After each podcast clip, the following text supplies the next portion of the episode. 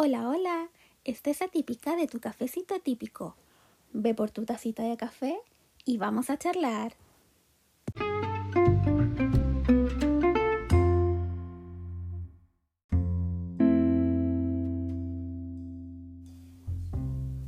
Hola, hola, ¿cómo están? Queridas, queridos, querides, atípicas, atípicos y atípiques. Hoy día nuevo capítulo día viernes, ya comenzando octubre. Me, me emociona, me emociona mucho octubre.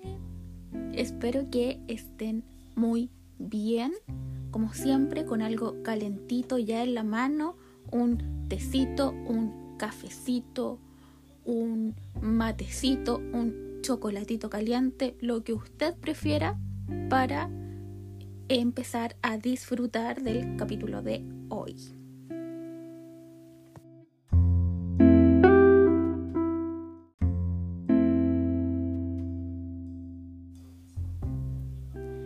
Y para el capítulo de hoy, dada la contingencia personal, he decidido hablar, valga la redundancia, de algo quizás más personal, pero que pueda razonar con otras personas. Y es también un tema que me solicitaron a través del Instagram, así que les haré caso. y vamos a comenzar con el capítulo de hoy, que lo más probable es que sea cortito, así que eso. Vamos a comenzar.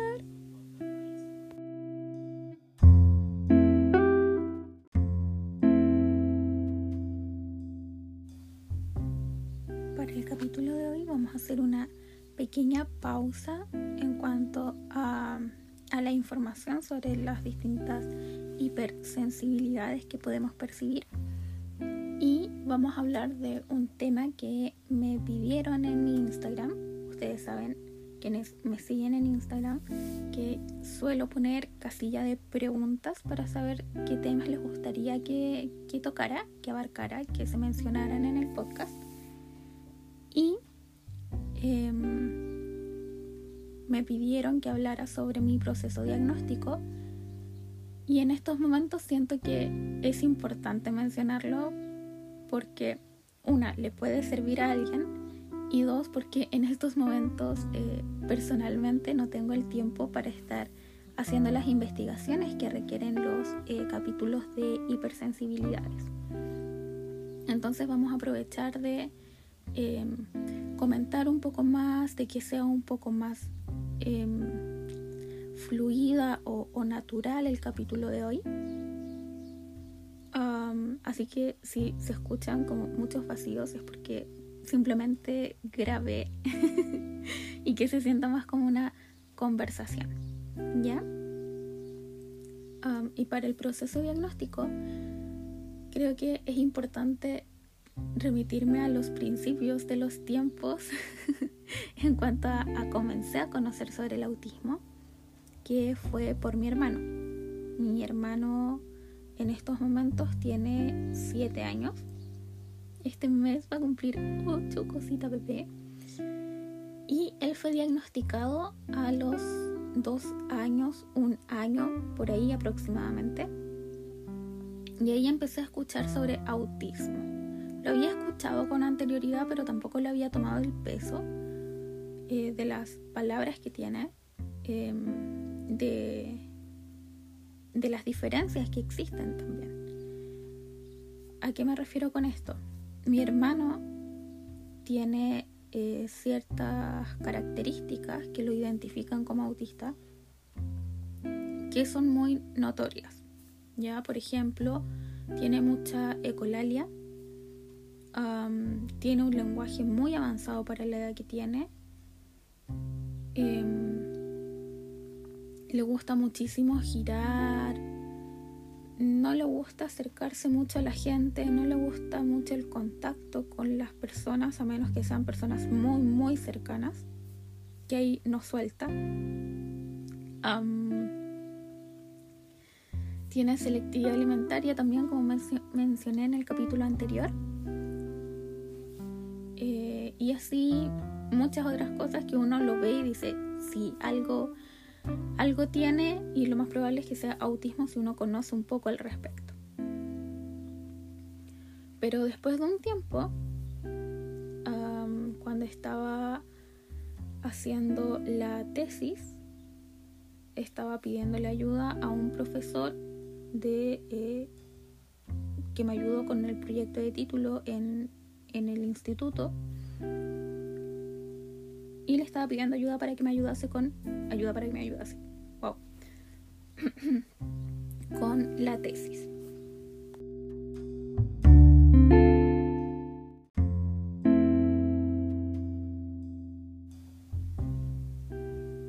Entonces como les estaba mencionando con la ayuda de este profesor que me estaba ayudando en este otro proceso con el cual mi hija había tenido bastante acercamiento porque él también fue mi profesor en, el instituto y yo tenía que llevar muchas veces a mi hija a, clases conmigo. Entonces ya, ya la conocía, ya la había visto, ya había eh, hablado con ella. Mi hija participaba también en algunas clases. Y ya en este otro proceso de, en el que me estaba ayudando con, con la tesis, me menciona que mi hija tenía algunos rasgos de, autismo. Yo en ese momento no le tomé mayor importancia, pero sí me puse a investigar un poco, aprovechando como el impulso y la duda, porque yo tenía la imagen de mi hermano como, como autismo. Y eh, ellos dos son, son bastante diferentes. Entonces fue como, no veo como rasgos en ella que tiene mi hermano que son mucho más notorios y, mucho más constantes. Y metiéndome en todas estas charlas, talleres, cursos, dije, bueno, si, si estudio todo esto y mi hija termina no siendo autista, todo esto me va a servir también para poder guiar a otras personas. Pero en, este proceso me di cuenta de que eh, se manifiesta de distinta forma, tanto en hombres como en mujeres.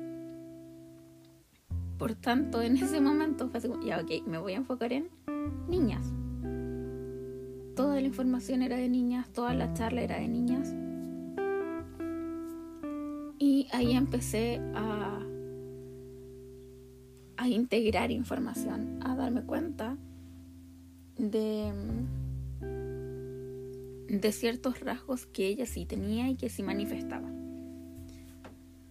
Entonces lo fui anotando, me fui inscribiendo en más, en más, aprendiendo más, identificando más cosas en ella, hasta que eh, necesito como hablarlo con una profesional que en ese momento era la psicóloga del colegio.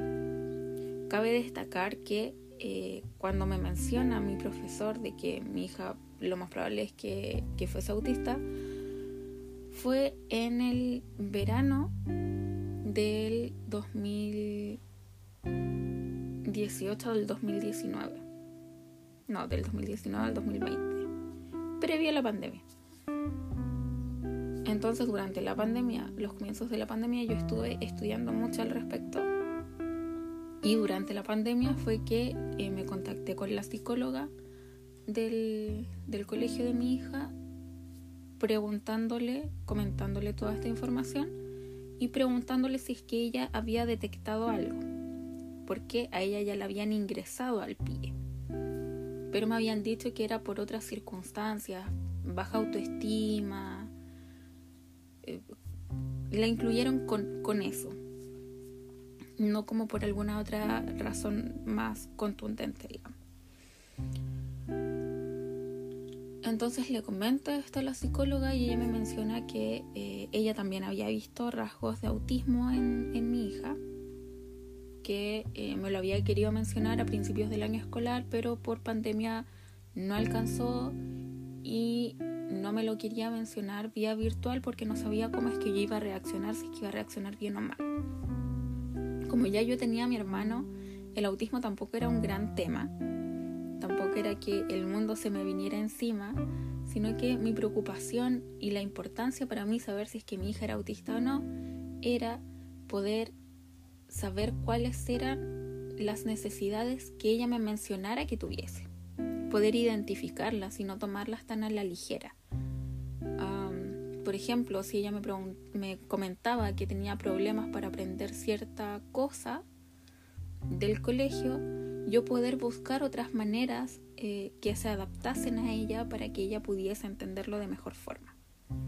No imponiendo yo lo que yo creo que ella necesita, sino que eh, ella diciéndome lo que necesita y yo pudiendo aportar desde los conocimientos que estaba eh, recopilando durante todo ese tiempo.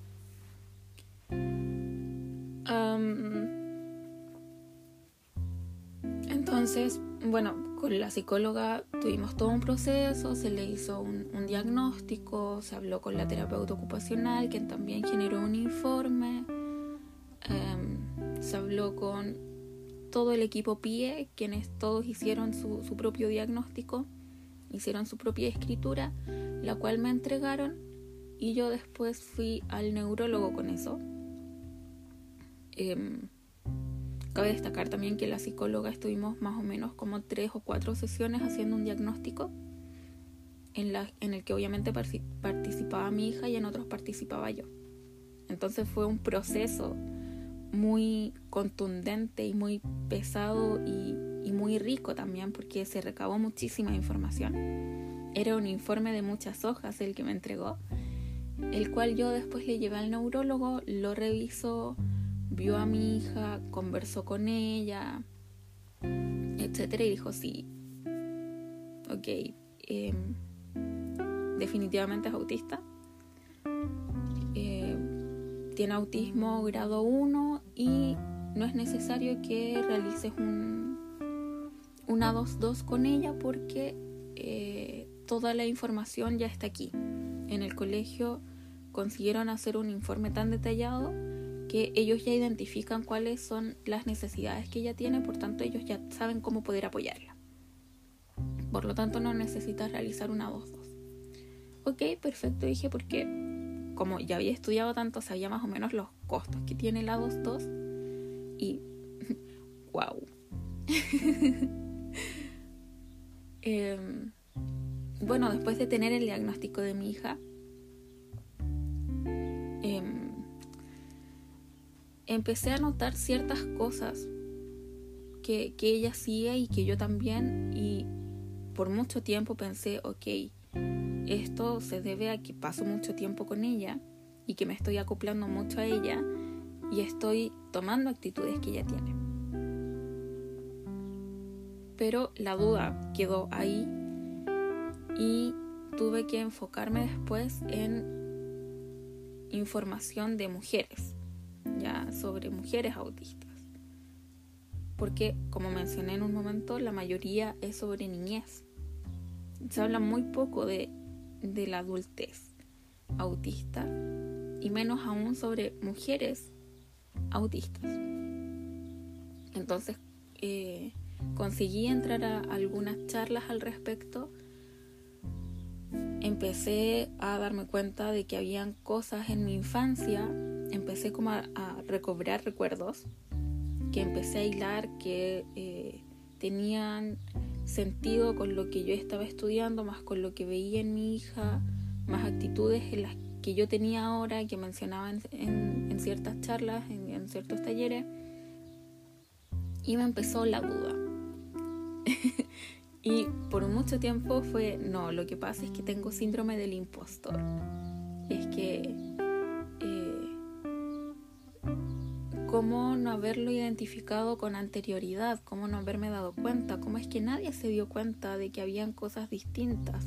Em, mi mamá, por ejemplo, es profesora, por tanto, sabe cómo es que se comportan las infancias y yo no sabía cómo es que no había notado algo extraño. Sobre todo con ciertos rasgos o con ciertas eh, situaciones o cosas que ahora yo los tomo como, wow, eso era una gran alerta y, nadie se dio cuenta. En el colegio no se dieron cuenta, mi mamá no se dio cuenta, psicólogas que tuve no se dieron cuenta. Eh, entonces, como que pasé todos los filtros hasta mi adultez y ahí darme cuenta de que quizás soy autista. Y me quedé con la duda por, por mucho tiempo. Se lo comentaba a mis papás y, y no sé si es que lo tomaban muy a la ligera en su momento, pero como que, ah, sí, es que yo también soy así. O a mí también me pasa. Y yo así como, sí, sí sé que también te pasa, pero no, no sé, quizás tú también, o quizás tienes el fenotipo. Y, y llegó a nosotros como ya autismo tal cual, no, no sé, pero siempre como que quedaba ahí. Y después me vine a, a vivir con, con, mi pareja. Eh, él se tuvo que instruir también un poco en cuanto al, al, autismo por mi hija para que la convivencia fuese un poco mejor. Eh, veía yo también algunos documentales de autismo cerca de él para que escuchara. Y y empezamos a notar ciertos rasgos también en ambos. Y ya con, con la duda suficiente que tenía, fue ya, ¿sabes qué? Me voy a hacer un, un diagnóstico. Ok, perfecto, me dijo. Pero para el diagnóstico busqué una profesional que fuese mujer y que estuviese especializada en mujeres que fuese mujer, una, para sentirme más cómoda y que no se generara en ningún momento un sesgo. Y que estuviese especializada en mujeres porque obviamente las diferencias iban a ser muy abismales entre alguien que sabe de autismo y alguien que sabe de autismo en mujeres. Porque si yo me realizo una 2-2, lo más probable es que puntúe muy bajo por lo mismo tampoco me he querido hacer uno porque yo siento que podría puntuar muy bajo. Entonces estuve consultando a muchísimas personas y, creo que gracias también a, a, las ganas de ir aprendiendo y de ir conociendo experiencias al respecto, me hice una red muy fuerte. Eh, de, mujeres autistas en su momento, en donde por ejemplo está Asperger, que las chicas son increíbles. Em, sigo en contacto con ellas, eh, seguimos tratando de, hacer cosas juntas, em, las apoyo en todo lo que hacen porque son mujeres increíbles. Entonces les pregunté a ellas si es que eh, conocían a alguien. Pregunté también en la fundación Primera Persona, que eh, finalmente fue con una especialista de ahí con quien me hice el diagnóstico. Fue una sesión muy larga, con muchas preguntas, con muchísima información que yo también ya estaba recabando hace mucho tiempo y que tenía cosas muy anotadas en mi mente que le quería mencionar por si es que sí servían o no servían para la sesión. Y eh, revisamos cuatro aspectos. Y si yo ya tenía tres de los cuatro, ya era autismo. Y sorpresa tuve los cuatro. Así que em, ella me dijo, ok, si eres autista totalmente.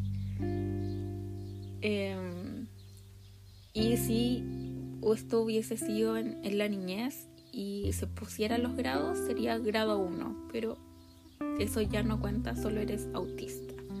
Es wow, sí, lo soy y es extraño, ya llevo más o menos dos, tres meses con el diagnóstico.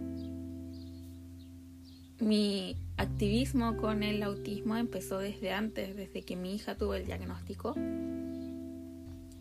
pero no lo quería hacer tan visible porque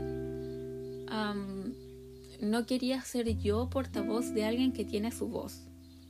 Entonces yo solamente comentaba cosas que pasaban desde mi perspectiva como mamá. Porque ella si, si quiere hablar de, autismo y quiere ser activista de autismo, tiene que serlo ella, no yo. Entonces eh, tenía como esa, esa problemática interna. Y después cuando ya tuve mi diagnóstico fue como, ok, puedo hablar de autismo con propiedad porque soy autista. No estoy hablando por nadie, estoy hablando por mí misma y desde mis propias vivencias y desde mi espectro, no desde el espectro de alguien más. así que fue como que pude respirar, pude sentirme muchísimo mejor, pude encajar cosas de mi vida que no sabía por qué sucedían. Em, mi mamá me empezó a contar cosas de que, oh, claro, entonces por eso eh, pasaban ciertas situaciones. O, claro, por eso es que cuando te decíamos algún secreto para alguna sorpresa, tú arruinabas la sorpresa porque no guardabas secretos.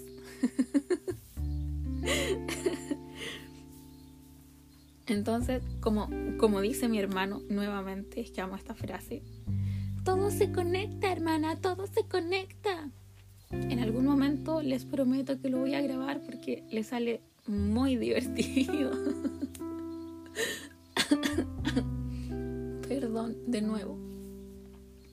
Entonces, ese fue más o menos mi...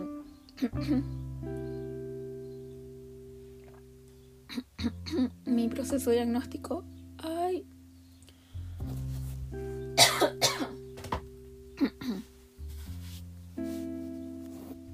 Disculpen, de verdad. Me falla la voz justo cuando estoy grabando. Entonces, como decía, ese fue el proceso diagnóstico. Duró mucho tiempo viéndolo en retrospectiva, no desde que empecé a buscar alguna profesional, sino que eh, ver rasgos en mí misma, ver, eh, buscar información, el, atreverme a, a, buscar un diagnóstico, fue todo un proceso muy largo de aproximadamente un año. Y, y que fue intenso y que sigue siendo intenso porque sigo estudiando y sigo encontrando cosas y sigo dándome cuenta de muchas cosas todos los días. Y, también es algo que, que va eh, mutando. Hay días que puedo ser hipersensible a algo y otros días que puedo ser hiposensible a otras cosas o a lo mismo. O hay días que quiero comer algo y al día siguiente ya no lo tolero, ya no lo soporto. Em, también los cambios de ánimo, los burnout, los eh, bajones que, que dan rasgos depresivos que se presentan, la ansiedad, eh, el como las diferentes formas también en las que se presenta la ansiedad, los subidones de energía que, que también se generan de vez en cuando que siento que puedo con todo y que me voy a comer el mundo y puedo estar así dos, tres días muy intensa, que puedo ni siquiera dormir y después estoy tirada en el suelo. Eh, es caótico, es todo un proceso, es todo un proceso de autoconocimiento en el que uno nunca se termina de, de conocer, pero que ya puede hablar con, de, esto con propiedad, ya puede hablar de autismo con propiedad. Y, y darse cuenta que tampoco es distinto, que, que no somos extraños, que en realidad las dificultades las pone el entorno, no nosotros, que nosotros no somos la dificultad, que nosotros no somos el problema. Creo que, eso es lo, más importante eh, a tener en cuenta, que nosotros como autistas, como neurodivergentes, no somos el problema. porque he hablado con otros neurodivergentes que sienten que sí lo son y que eh, el ser así les ha traído muchísimos problemas y que me mencionan, ojalá no ser así. Y, me da mucha pena escuchar esas frases porque lo que los distingue de los demás es lo que incluso los ha llevado a estar en donde están, a tener los gustos que tienen y a poder valorar esos gustos y no dejarlo ahí como un hobby y decir, ok, sí, esto me gusta, pero soy un adulto, así que em, tengo eso ahí casi escondido en un armario, sino que pueden decir, esto me gusta y esto me apasiona y quiero trabajar de esto. así que e, es todo un proceso y espero que las, los, les neurodivergentes podamos sentirnos orgullosos de quienes somos sin el temor de que nos traten mal, de que nos mencionen generalmente, ah, pero eres autista, wow, no, no se te nota. o cómo es posible que seas autista si has tenido parejas, cómo es posible que seas autista si tienes una hija, cómo es posible que seas autista si puedes hablar con muchas personas. Y es que, que, ok, hay muchas cosas, muchos temas eh, importantes a seguir hablando, a seguir mencionando sobre el autismo. Este fue solamente un break de, tantos capítulos con muchísima información que traté también de hacerlos un poco más ligero contando experiencias y que sean relativamente divertidas para que no sea tan, tan tedioso, pero este fue un pequeño break para eh, comentarles también otras cosas, otras situaciones, algo más personal y dejarles nuevamente invitadas a, que me sigan en Instagram. Va a estar linkeado para que puedan llegar más fácilmente y si no va a estar el nombre escrito para que lo puedan buscar. también está la comunidad de, de Discord para que se unan al Discord y ahí hagamos una bella comunidad neurodivergente hablemos de, distintas cosas, nos pasemos mucha información, quizás cuando eh, seamos un poco más podamos ver alguna película en conjunto y, la analicemos o veamos cortometrajes, por ejemplo, como el de Hannah, todos juntos. Y ah, finalmente recordarles, aprovechando la, la instancia, que el 9 de octubre tenemos una charla con Constanza sobre lo que callamos las madres autistas, que va a estar muy divertida. Ya tenemos todas las preguntas que nos vamos a hacer, porque las, vamos a hacer y las vamos a responder las dos. Vamos a estar respondiendo preguntas de los comentarios y, y la idea es que las mujeres autistas, madres, también vayan mencionando sus sus vivencias al respecto de, la maternidad o mujeres autistas, que sean hermanas, tías, etcétera, y vayan comentando sus vivencias con, con niñas para que eh, vayamos generando una conversación muy bonita, muy divertida, en donde eh, podamos sentirnos cómodas. Así que están totalmente invitadas, invitados e invitades a que eh, nos vayan a ver. Va a ser un live por Instagram. Así que aprovecho también para recordarles que vayan a seguirme a Instagram. Y nos vemos el día lunes con otro capítulo en donde espero que ya volvamos con las hipersensibilidades. Así que que estén muy bien. Besitas, besitas.